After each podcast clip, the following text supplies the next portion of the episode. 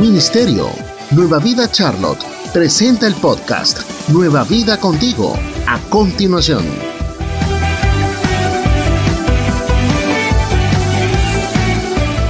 El día de hoy quiero hablar eh, bajo el título Algo pendiente. Diga conmigo algo pendiente. Algo pendiente. Y para introducir o como introducción, les cuento que el día de ayer tuvimos un tiempo maravilloso aquí en la iglesia, en nuestro, en nuestro tiempo de ayuno congregacional. Usualmente el primer sábado de cada mes nos reunimos como iglesia y tenemos un tiempo especial en la presencia del Señor. Ayer fue ese día y fue maravilloso. Dios nos ministró, Dios nos habló, Dios tocó nuestra, nuestro corazón en una forma muy especial. Yo le invito, iglesia, que no se pierda estos tiempos. Son tiempos realmente donde Dios te da un refrigerio, eh, donde Dios recrea tu vida, recrea tu espíritu, te da fuerzas, aliento y te habla en una forma increíble. El próximo va a ser eh, el día 4 de noviembre, o sea, exactamente en un mes eh, desde ahora. Ahora, durante el tiempo de ayuno, eh, yo sentía que el Señor quería continuar ese tema, por lo menos hasta el día de hoy, continuar ese tema que tocamos el día de ayer, ya que creo que es una excelente conclusión para nuestra serie, esa serie que llevamos durante ya varias semanas semanas de construyendo nuestro altar, la cual ha sido maravillosa. ¿Cuántos ahí están construyendo su altar diariamente? Bien, levante su mano si usted está construyendo su altar diariamente. No, no la levante, o sea, como que no sabe qué le voy a decir. Levántela si no está construyendo. No, Levántela si está construyendo. Sí, amén. Entonces muchos, muchos estamos construyendo, estamos ahí trabajando fuerte y arduamente para mantener ese fuego en el altar encendido. Sí, en otras palabras, para, para mantener una comunión constante con el Padre, el Hijo, a través del Espíritu Santo. Entonces estamos ahí eh, eh, construyendo el altar, manteniendo esta comunión con el Señor y Dios cuando un, mire hermano, esto es fácil, esto es matemática, dos más dos es cuatro. Si tú buscas al Señor, Dios te bendice. Si tú buscas al Señor, si tú buscas tener con, eh, una relación, una comunión constante con el Señor, el Señor te va a bendecir, punto. El problema es que muchas veces no entendemos eso. Y entonces no lo buscamos y entonces en vez de acercarnos nos alejamos y entonces en vez de pedir respuesta al Señor pedimos respuesta a otras cosas. ¿Y qué sucede? Vivimos una vida sin bendición. ¿Por qué? Porque no estamos buscando al Señor. Fácil. O sea, esto no es cosa, esto no es rocket science, como dicen en inglés. Ciencia de cohetes. Si esto es algo sencillo, si tú buscas al Señor de todo tu corazón, dice la palabra, y me buscarán. Y si me buscan de todo corazón, ¿qué? Me hallarán. El que busca al Señor lo encuentra. Eso es tan simple como eso. Ahora, el día de ayer el Señor nos da una palabra muy especial durante ese tiempo de búsqueda. La palabra la encontramos en el libro de Ageo, capítulo 1, versículo 14. Y yo quiero que usted vaya conmigo a la palabra. Ahí vamos a estar leyendo en la traducción Reina eh, Valera eh, del, del 60. Y dice la palabra allí. Y despertó Jehová. Diga conmigo, despertó Jehová. Pero dígalo creyendo. Despertó. No, despertó Jehová. Yo sé que está temprano, hermanos, pero necesitamos un poquito más de, de, fuerza. Yo necesito que ustedes me ayuden. Dice, y despertó Jehová el espíritu de Zorobabel, hijo de Salatiel, gobernador de Judá, y el espíritu de Josué, hijo de Josadac, sumo sacerdote, y el espíritu de todo el resto del pueblo, y vinieron y trabajaron en la casa de Jehová de los ejércitos, su Dios. Amén. Tremenda palabra, tremenda palabra. Dios despertando un pueblo, algo glorioso. Y mire, este milagro, porque yo creo que es un milagro, sucede en un tiempo muy importante y muy interesante para el pueblo de Israel. Y yo digo porque es un milagro, porque de hecho la palabra del Señor nos enseña que el Señor despertó. ¿Qué despertó? El espíritu del gobernador, despertó el espíritu del sacerdote y despertó el espíritu de todo el pueblo. En ese momento, alrededor de 50 mil personas. Y el Señor de un solo los despierta a todos. ¿No le parece eso un milagro? Yo me siento en el carro para tratar de llegar a un acuerdo en cuanto a qué restaurante vamos a comer. Y es casi literalmente imposible. Imagínese el Señor despertar a toda una nación para que miraran algo como un propósito de Él. ¿Usted se imagina eso? Toda una nación despertada por el Espíritu del Señor para cumplir un gran propósito. Eso para mí ya es un milagro. Eso para mí ya es un milagro. Mire lo que aprendemos aquí, es que Dios tiene el poder para despertar nuestro espíritu. Dios tiene el poder para despertar nuestro espíritu. De acuerdo a las otras versiones de la Biblia, otras traducciones, me llama la atención. ¿Qué quiere decir esto? Dios tiene el poder para animarnos. Diga conmigo, animarnos. Si hay alguien desanimado hoy, Dios tiene el poder para animarte. Dios tiene el poder para motivarte. ¿Alguien ha perdido la motivación? Dios tiene el poder para motivarte. Dios tiene el poder para inspirarte. Dios tiene el poder para despertar algo en tu vida. Despertar qué, según las traducciones, entusiasmo, fervor, pasión, ganas. Dios tiene el poder para despertar tu fervor por Él, tu pasión por su obra, tu pasión por su presencia. Dios tiene el poder.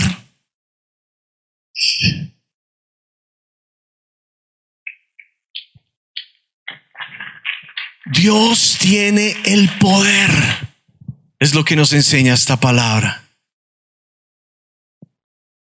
Y no solo de hacerlo con uno, sino con todo un pueblo. Y la palabra aquí vemos que Dios nos despierta o despierta a su pueblo para cumplir con su propósito. Propósito de Dios. Y miren, cuando yo miro lo que está sucediendo en la iglesia, mire alrededor, mire esas caras bonitas ahí. Cuando yo miro lo que Dios está haciendo en su iglesia, cómo está restaurando familias, cómo está salvando gente, cómo está sacando gente de vicios, cómo está em, restaurando relaciones interpersonales, en fin. Cuando yo veo lo que Dios está haciendo en la iglesia, yo puedo ver que Dios está despertando su iglesia, que Dios está despertando su iglesia para su propósito para cumplir su propósito. Y miren, esto no llegó así porque solamente llegó así. Este mes cumplimos un año, diga conmigo un año. Un año es un montón, ¿verdad? Cumplimos un año con nuestros grupos de oración aquí en la iglesia. Y eso es para darle un aplauso al Señor. Eso es para darle gloria al Señor. 25 grupos de oración que han estado por un año constantemente ahí. Le damos gracias a todos los anfitriones de los grupos de oración, porque yo no estoy seguro si cuando usted comenzó, usted pensó que hubiera, que hubiera podido llegar a cumplir un año con su grupo de oración, abriéndolo para que otras personas vinieran, se conectaran con el Señor a través de los grupos, pudieran traer sus peticiones, pudiéramos juntos guerrear a favor del pueblo del Señor. Y entre esas peticiones, muy continuamente, pedirle al Señor un despertar para su iglesia. O sea, lo que está sucediendo es porque se lo hemos pedido al Señor.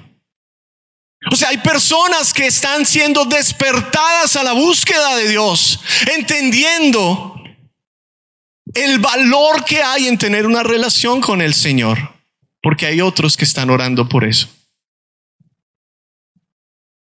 Mire, si usted no se conecta, hay alguien que está orando por usted. Dele gracias al Señor por eso. Pero ahora le invito a que se conecte.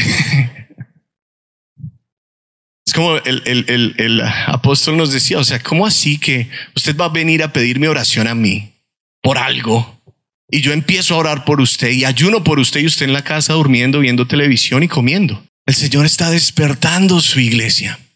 Y estoy tan emocionado de ver lo que va a hacer en esta temporada. ¿Cuántos están emocionados de ver lo que va a hacer en esta temporada? Dios despierta porque tiene un propósito. Dios despierta porque tiene un propósito. Y ahora este tiempo, en este despertar, con, eso, con toda esa oración que hemos estado haciendo, entonces Dios empieza a poner el deseo y nos lleva, nos da la dirección de comenzar a construir altares. Y hemos estado construyendo altares por casi tres semanas o un mes. ¿Qué quiere decir eso? Regresando a, a el corazón del Señor, regresando a la búsqueda del Señor, regresando a la comunión del Señor o a la comunión con el Señor. Y hay muchas personas, ya he hablado con muchos de ustedes incluso, que me dicen, sí, yo lo estoy haciendo y estoy viendo la gloria del Señor, estoy viendo cómo Dios eh, está restaurando cosas en mi vida. ¿Por qué? Porque simplemente comienzas a buscarlo. Y el Señor cuando tú lo buscas, Él hace maravillas. Ahora, quiero regresar un poquito a esta palabra donde estuvimos hablando, la palabra que leímos, que el Señor despertó. El pueblo de Israel fue en ese momento, en ese momento el Señor lo despierta para hacer algo que ellos habían dejado pendiente, para hacer algo que habían dejado atrás, para hacer algo que habían comenzado pero no habían terminado. ¿Alguien aquí ha comenzado algo pero no lo ha terminado? No, todos ustedes terminan todo lo que comienzan. Right? Yo quiero que usted analice eso por un momento. ¿Hay algo pendiente en mi vida? ¿Hay algo que comencé y lo dejé a medias? ¿Hay algo que como que no, como que no le di la importancia? ¿Hay algo por ahí? Sí, comenzaste algo con todas las ganas, pero lo dejaste a medias. Tal vez comenzaste a hacer el altar y comenzaste la primera semana súper bien y después la segunda ya no fueron todos los días, sino solo tres y ahorita ya no hay altar. Ya las piedras están todas derrumbadas, ya simplemente te levantas, te bañas, ni te lavas los dientes y te vas. Estás muy ocupado. Y entonces dejaste a medias lo que comenzaste. Comenzaste con la idea de, de comenzar a, ahondar en la palabra y empezaste a leerla, y ibas muy bien, ibas muy bien, pero la vida llegó y otra vez estás que ya no la lees. La única palabra que entra a tu vida es el domingo. Y es una batalla porque estás ahí así. La única conversación que tienes con el Señor es aquí. Y esto no es comunión. O sea, lo que estamos haciendo aquí con el, con, el Señor es un servicio a Él, es un tiempo de devoción, pero esto no es comunión. La comunión se ve en tu vida de lunes a domingo, todos los días, continuo. Pero entonces has comenzado algo que, que, que ya no estás haciendo, se quedó a medias. En esa situación estaba el pueblo de Israel cuando reciben esta palabra del profeta Ageo. Y Jehová despertó. Ahora, como dijimos en una enseñanza pasada, el contexto revela la magnitud del milagro. Cuando entiendo lo que está pasando en contexto, entonces veo lo grande, lo poderoso que es el milagro. Y permíteme darle, permítame darle un poquito de contexto en cuanto a esta situación. Ayer fue maravilloso todo el Yo estaba ahí escribiendo para la predicación. Hoy ya no me tengo que preparar. Me la dieron completita. No, no, no, estoy jugando. Estoy jugando, estoy jugando. Pero les voy a dar un poco de contexto que ni siquiera sale del libro de Ageo. El contexto real de esta historia, el mejor que nos lo da es eh, lo encontramos en el libro de Esdras. Entonces, eh, no voy a leerlo completo, pero les voy a dar la idea básica. Pero le invito que durante esta semana lea el libro de Esdras pensando en y despertó Jehová. Y Dios le va a hablar en una forma maravillosa. Yo le doy el día de hoy como la introducción. ¿Qué le parece? La introducción a esta historia que donde vamos a resaltar cosas importantes. Entonces dice la palabra que el pueblo de Israel hace lo malo, diga conmigo lo malo, delante del Señor. ¿Y qué era lo malo? Era adorar ídolos. O sea, una de las cosas que el Señor detesta es que tú pongas cualquier otra cosa en el lugar que le corresponde a Él. Entonces ellos estaban adorando ídolos, diferentes estatuas, diferentes deidades, diferentes cosas de otros pueblos. El Señor se cansa y dice hasta aquí, no más. Síguenos en todas nuestras redes como arroba Nueva Vida CLT. Dice la palabra que el Señor los entrega en las manos de unos archienemigos de ellos que eran los babilonios. Dice la palabra que el rey de Babilonia, ¿alguien se acuerda cómo se llamaba ese rey? Na, ese. Nabucodonosor. Era un rey muy malo. Y él entró, dice la palabra. Tomó Jerusalén. Destruyó todo, incluyendo el templo de Dios. Y no solo eso, no solo destruye todo, sino ahora empieza a sacar a todas las personas de ahí, a desterrarlas, a llevárselas cautivas como esclavos hacia Babilonia. Entonces el pueblo pierde todo. Dice la palabra que el pueblo estuvo en cautiverio allí por 70 largos años. 70 años esclavos, 70 años haciendo los mandados de otros. Imagínese, 70 años lejos de la tierra que ellos amaban, 70 años difíciles. Luego de estos 70 años algo sucede. Y es que se levanta un imperio grandísimo en contra de los babilonios, el imperio persa. Entonces dice la palabra que entra el imperio persa y destruye este imperio babilónico. ¿Sí? Conquista a Babilonia. Y el rey de este imperio, después de que conquista Babilonia, pasa más o menos un año y entonces él decide hacer algo. ¿Qué es lo que él decide? Este hombre se llamaba Ciro, el rey Ciro decide darle permiso al pueblo de Israel que regrese a su país específicamente, diga conmigo específicamente, para que reconstruyera el templo. Los mandó a reconstruir el templo de Dios. O sea, la prioridad para que ellos regresaran a su, a su tierra era construir, reconstruir el templo de su Dios.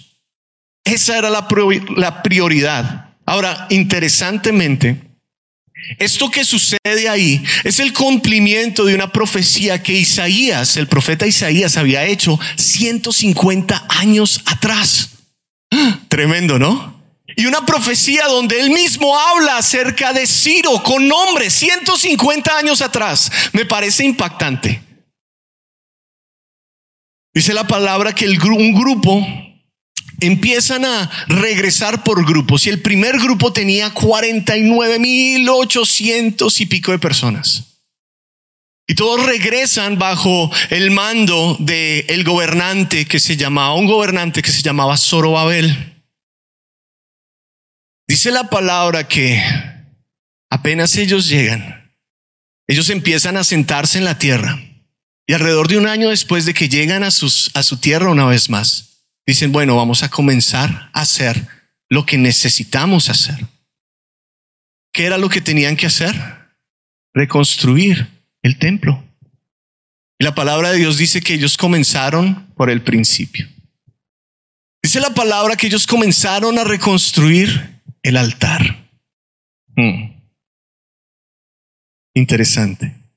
Ellos comienzan a reconstruir el altar. Fue lo primero que reconstruyeron. ¿Qué es lo que están haciendo? Ellos están empezando a, reconstruir su identidad religiosa. Sí, ellos están empezando por el comienzo, Dios primero. Sí, vamos por el templo, pero comenzamos en el altar, en ese lugar que, que refleja la comunión con Dios, en ese lugar que refleja la reconciliación con Dios, en ese lugar que usted y yo hoy estamos construyendo. Entonces ellos comienzan a construir este altar Dice la palabra que ellos tenían sacrificios, holocaustos diariamente, en la mañana y en la tarde, en la mañana y en la tarde, sacrificios de adoración a Dios.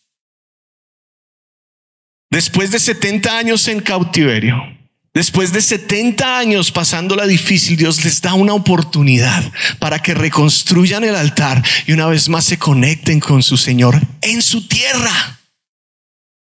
Fantástico. Y ellos siguen este proceso y todo, todo va muy bien. Dice la palabra que después de que construyen el altar, pasan a construir el templo y comienzan por los cimientos. Empiezan a hacer los cimientos, la fundación del templo.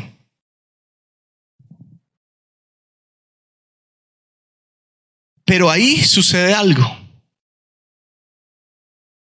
Cuando empezaron a construir esto, entonces las personas de alrededor, los que no eran del pueblo, los que no veían igual que ellos, los que no tenían la misma pasión, empezaron a oponerse.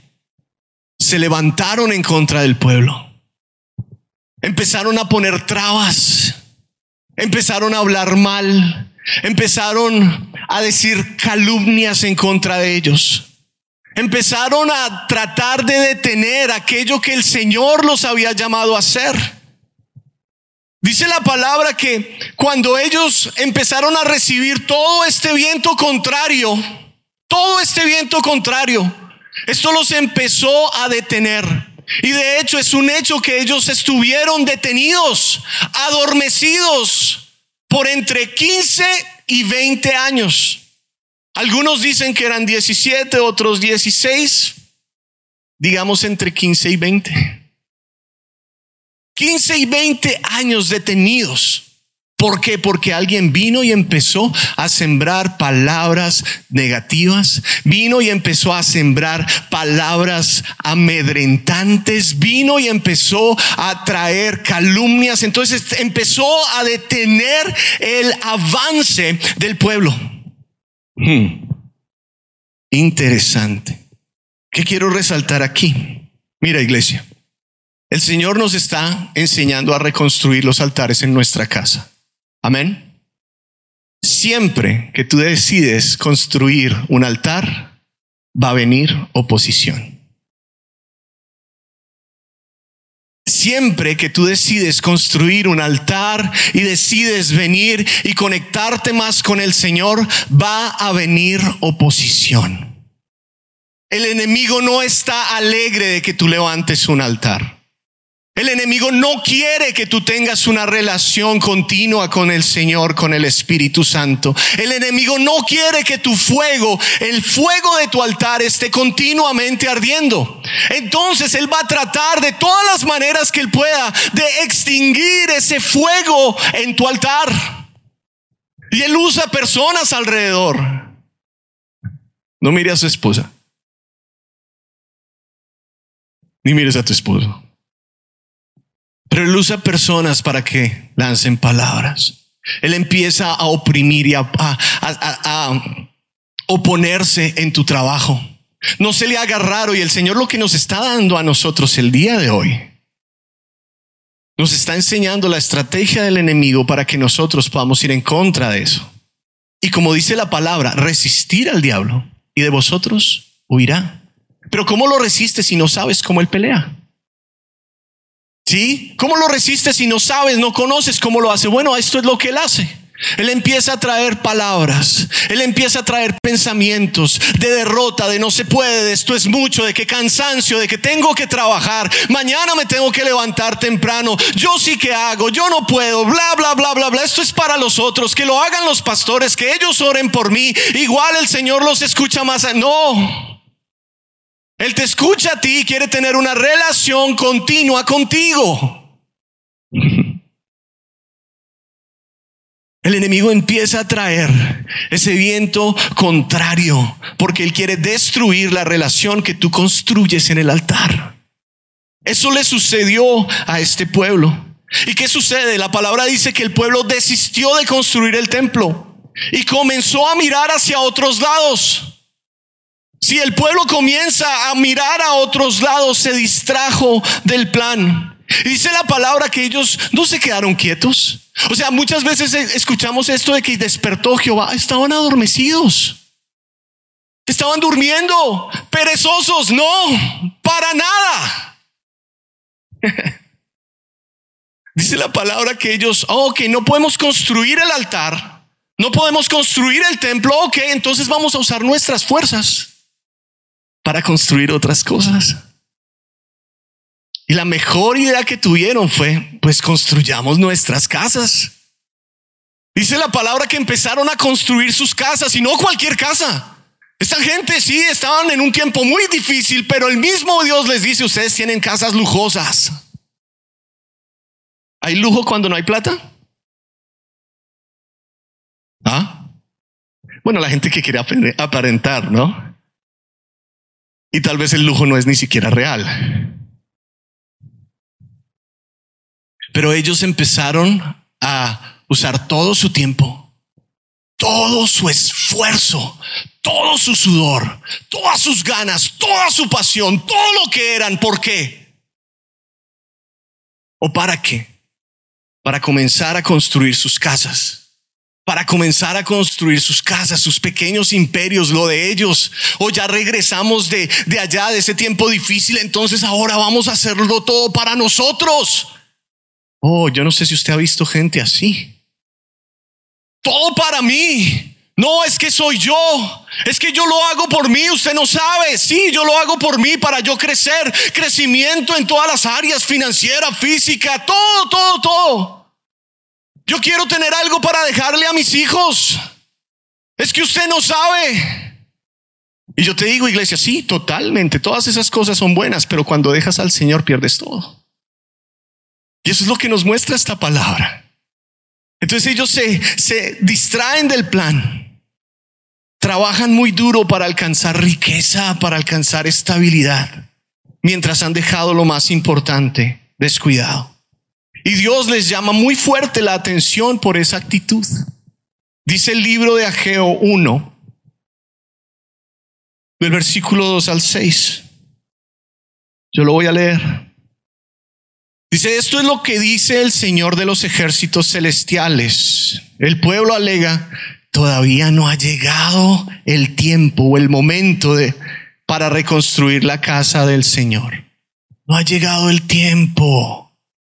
Estamos ocupados. Estamos haciendo otras cosas. Entonces el Señor envió el siguiente mensaje por medio del profeta Geo. ¿Por qué viven ustedes en casas lujosas mientras mi casa permanece en ruinas? ¿por qué viven ustedes en casas tan lindas? Y mi casa permanece en ruinas, totalmente destruida. Esto no hace sentido. Versículo 5. Esto es lo que dice el Señor de los ejércitos celestiales. Miren lo que está pasando. Miren lo que está pasando. Han sembrado mucho, pero cosechado poco. Comen pero no quedan satisfechos. Beben aún pero tienen sed. O sea, comen, tenían comida. Beben, tenían bebida. Pero no era suficiente.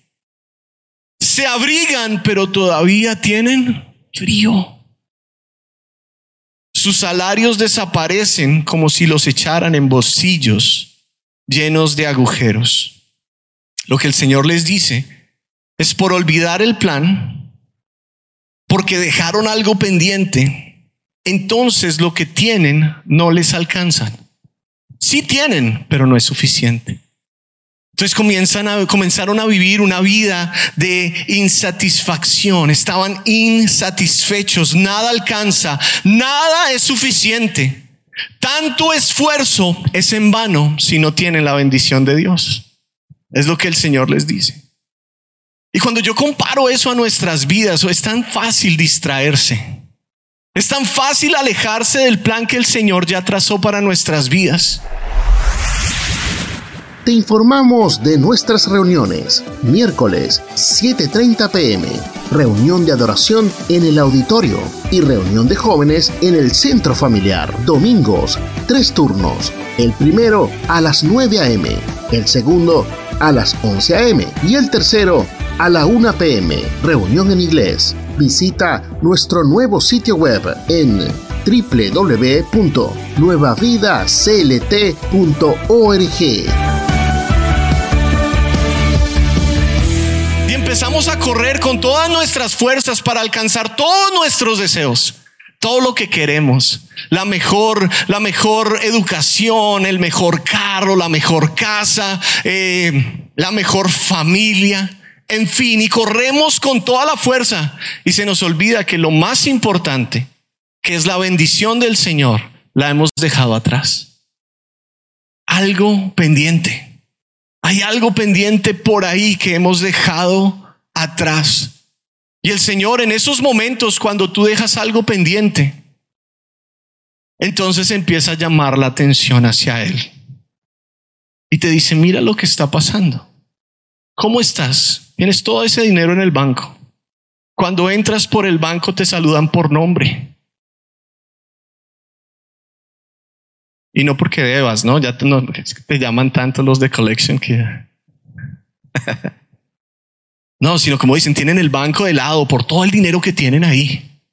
Pero todavía hay algo en el corazón que está insatisfecho.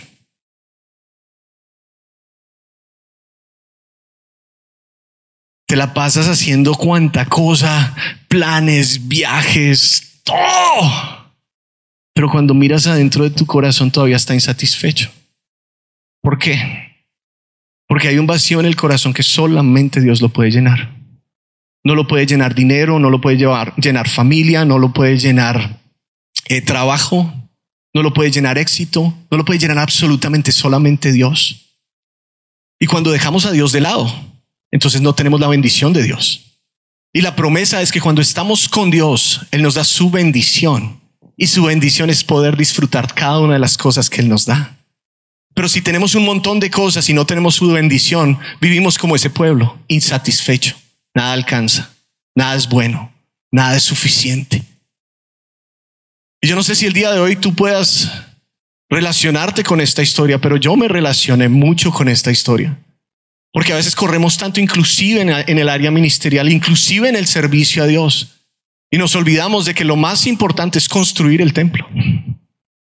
Es construir ese altar, ese, ese tiempo con el Señor, es tener comunión con el Señor, es buscarlo todo el tiempo, es aprender a escucharlo y es aprender a caminar de acuerdo al camino que Él nos traza, valga la redundancia.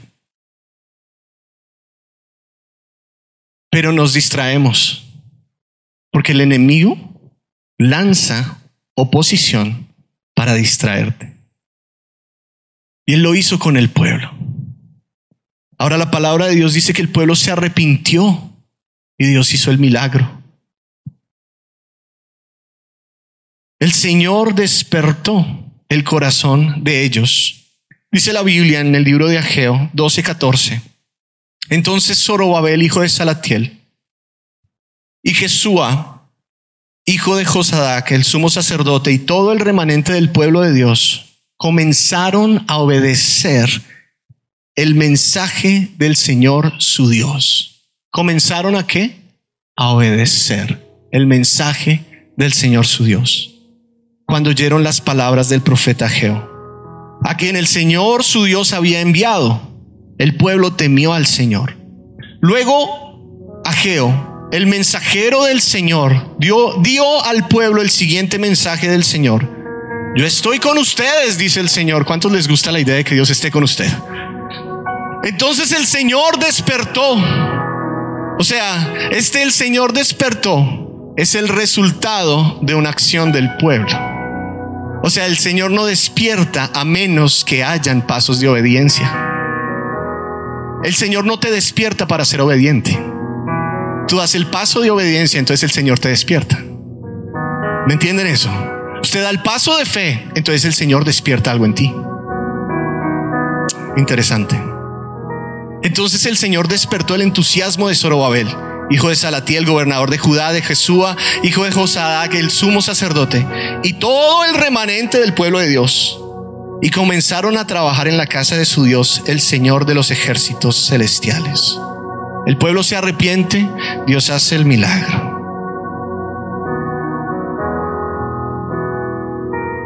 El Señor los despertó para que fueran a completar aquello que dejaron pendiente. Y hoy yo quiero hacerte una pregunta. Has dejado algo pendiente y yo hoy me voy 100% espiritual. Porque estamos en la iglesia. Ahora usted esta idea la puede aplicar en todas sus áreas. Pero yo quiero que usted se enfoque el día de hoy en su espiritualidad, en su relación con el Señor. ¿Has dejado algo pendiente en tu relación con Dios? ¿Hay algo en tu relación con el Señor que comenzaste y no has seguido? ¿Hay algo en tu relación con el Señor? Un fuego que tuviste, una pasión por Él que por una oposición del enemigo se apagó. Y ya no sientes al Señor de la misma manera. Y ahora esto del sentimiento, yo quiero aclarar algo. Tenemos que tener cuidado de ser una iglesia almática. Una iglesia almática es la que se mueve por sentimiento. Entonces, si usted viene a la iglesia a sentir algo, está mal. Si usted viene a la iglesia a adorar, a veces sentimos al Señor, pero miren, yo les puedo decir, muchas de las veces en mi vida yo no lo siento al Señor. ¡Ah! Esperen, déjenme explicarles. Ese sentimiento de hay personas que se mueven, hay personas que hacen y bueno, eso ellos, ¿no? Dios y ellos. Yo no lo siento a él así. No es, no sé, pero he tenido encuentros con el Señor tan profundos que han cambiado mi vida totalmente. Porque un toque del Espíritu Santo no es el que te hace mover, te hace cantar, gritar, brincar, no. Un real momento con el Espíritu Santo hace que tú cambies tu comportamiento y que ahora tengas el fruto del Espíritu. Eso es lo que se ve. Right? Entonces una iglesia almática es la iglesia que viene para sentir. No vengas para sentir. Ven a buscar al Señor y si sientes al Señor de una manera así como rara, fantástico, pero si no lo sientes así, Él todavía está ahí. El problema de una iglesia almática es que cuando no siento, entonces Dios no estuvo, no, totalmente incorrecto. A veces, el, de hecho, la palabra del Señor nos enseña que Él a veces esconde su rostro de nosotros para ver dónde está fundamentada nuestra fe. Y tu fe no puede estar fundamentada en un sentimiento. Porque si está fundamentada en un sentimiento, cuando no sientes, entonces Dios no está. Entonces, ¿quién es tu Dios? ¿Dios o la idea de sentir algo? Una iglesia almática. Vamos a hacer una predicación sobre eso. ¿Qué les parece? No podemos ser una iglesia almática. Eso no es lo que Dios busca. Dios no busca una iglesia que corra, salte, grite, no. Él busca una iglesia que muestre el carácter de Jesús a través del Espíritu Santo. Eso es lo que busca el Señor. El Señor despertó el corazón de ellas, de ellos, para que hicieran algo que dejaron pendiente. Quiero, ya para terminar, preguntante, cuando pasaste un tiempo difícil, tú le dijiste al Señor, ahora sí me voy a comprometer contigo. Y Dios te saca del tiempo difícil y se te olvida la promesa. Quedó algo pendiente. ¿Cuántos de ustedes tal vez en su idea de venir a este país, por ejemplo, vamos a traerlo a casa? Y esto lo traigo porque he escuchado muchos testimonios acerca de esto. Y le dijeron, Dios, si tú me llevas allá, yo te voy a servir con todo mi corazón. Y Dios te trajo acá. Y te perdiste más que lo que estabas perdido allá. Dios te dio el regalo y tú te olvidaste de aquel que te lo había dado. Hay algo pendiente ahí. Hay algo pendiente ahí. Comenzaste un proceso de sanidad y lo dejaste a medias. Hay algo pendiente ahí. Comenzaste un proceso de liberación y lo dejaste a medias. Hay algo pendiente ahí. El lo lindo, y le decía a Pau ayer, lo lindo del Señor es como Él No solamente dijo, voy a destruir a todos estos. No, Él da otra oportunidad. ¿Y saben lo que hace? Él despierta el espíritu para que nosotros podamos tomar ventaja de esa oportunidad, aprovechar esa oportunidad. El Señor hoy te llama de la misma manera que llamó al pueblo en este momento a través del profeta Geo. Y les dice, hey, ¿ustedes quieren más? ¿Ustedes quieren vivir satisfechos realmente? Retomen aquello que dejaron pendiente. Retomen aquello que dejaron pendiente y no lo van a hacer solos. Yo estoy con ustedes. Yo voy a despertar en ustedes el deseo. Yo voy a despertar en ustedes el anhelo. Yo voy a despertar en ustedes el entusiasmo y les voy a dar la fuerza para que lo hagan. ¿Cuántos dicen amén? Si usted dice amén, dele un fuerte aplauso al Señor en esta mañana y le invito a que se ponga de pie. Porque ayer oramos, ayer tuvimos más o menos entre 70 y 80 personas aquí orando para que el Señor despertara nuestro espíritu. Orando por usted, orando por mí. Y yo creo que el Señor el día de hoy quiere traer un despertar a esta casa. Amén. No los veo convencidos. Si no hay fe, no pasa. ¿Cuántos quieren un despertar del Señor? Un despertar espiritual para poder retomar aquellas cosas que dejaron pendientes. Levanta tu mano ahí donde estás. Cierra tus ojos y no busques un sentir el día de hoy. El Señor está aquí. No busques sentir cosquillitas o algo. Si Dios quiere hacerlo de esa manera, Él lo va a hacer de esa manera, pero no es lo que tú buscas. Tú buscas un verdadero encuentro con el Señor hoy. Y ahí donde estás con tu mano levantada, yo invito a que todos tengan sus ojos cerrados. Vamos a orar. Vamos a orar ahí donde estás.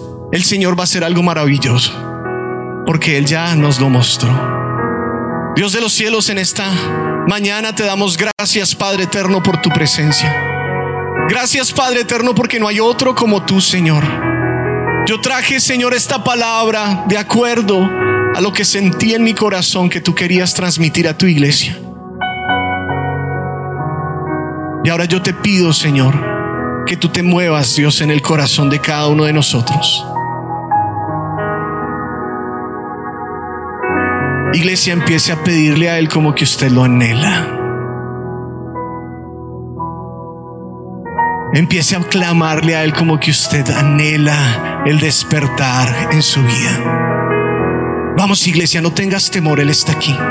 Él está aquí, empieza a pedirle el despertar. Empieza a pedirle el despertar. Olvídate de la persona que tienes al lado. Empieza a pedirle el despertar tuyo. Empieza a pedirle el despertar tuyo.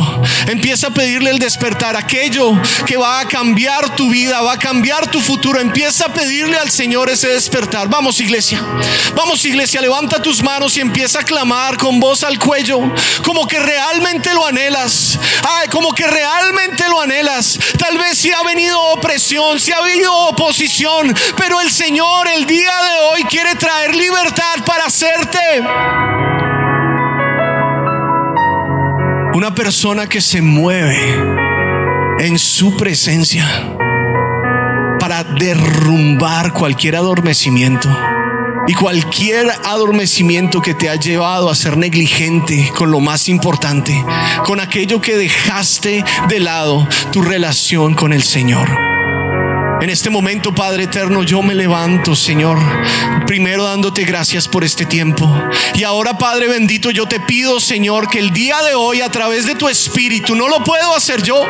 Dios, yo te pido que a través de tu Espíritu tú seas tocando las vidas, Dios, en esta hermosa mañana. Padre bendito, tú nos has dado una palabra y nos llamas la atención. Hoy yo te pido, Padre celestial, que nos guíes. Yo te pido, Padre eterno, que tu presencia, que tu Espíritu, tu Santo cause un despertar en esta generación. En el nombre de Jesús de Nazaret, despierta, Padre, el Espíritu de cada uno de nosotros.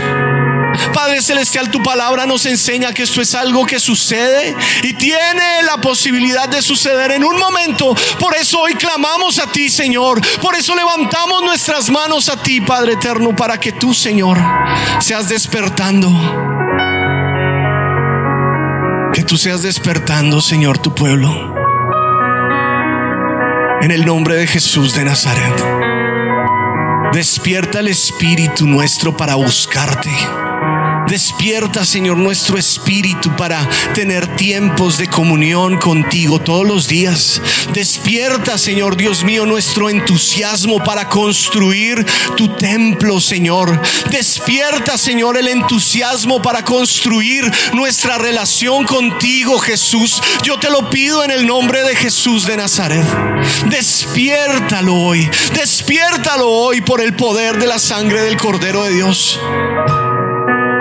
Y ahí donde estás, invito que pongas tu mano en tu corazón. Y le Dios de los cielos, aquí estoy. He escuchado tu palabra. Y reconozco que te necesito. Que necesito, Señor, un despertar en mi vida. Que necesito un despertar en mi espíritu. Perdóname Dios si al igual que el pueblo me he distraído si al igual que el pueblo, Señor, me ha alejado cuando percibí oposición. Perdóname, Señor, y dame la fuerza, Dios, para vencer toda oposición del diablo en el nombre de Jesús. Dame la fuerza, Padre eterno, para vencer toda oposición del enemigo. Yo te lo pido en el nombre de Jesús.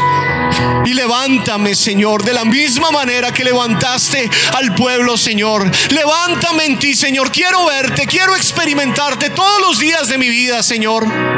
En el nombre de Jesús de Nazaret. En el nombre de Jesús de Nazaret. Y yo declaro que todo adormecimiento espiritual en este momento, toda pereza espiritual sale de nuestras vidas. Dilo ahí conmigo. Yo renuncio. Vamos iglesia. Yo renuncio en el nombre de Jesús de Nazaret a todo adormecimiento espiritual. Hoy renuncio a eso en el nombre de Jesús de Nazaret. Hoy renuncio a toda pereza espiritual en el nombre de Jesús de Nazaret. Yo me declaro libre me declaro libre en el nombre de Jesús de Nazaret. Y que mi relación con el Señor y el fuego en mi altar van a estar continuamente encendidos. Hoy lo pido en el nombre de Jesús de Nazaret. Y yo declaro, Señor, que este día es un día nuevo para mí. Un día nuevo para mí. En el nombre de Jesús.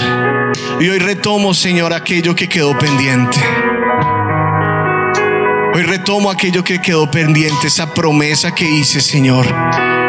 Ese propósito que tú me llamaste a hacer, que dejé pendiente, Señor, hoy lo retomo en el nombre de Jesús, creyendo que tú estás conmigo y que tú me has llamado a hacerlo.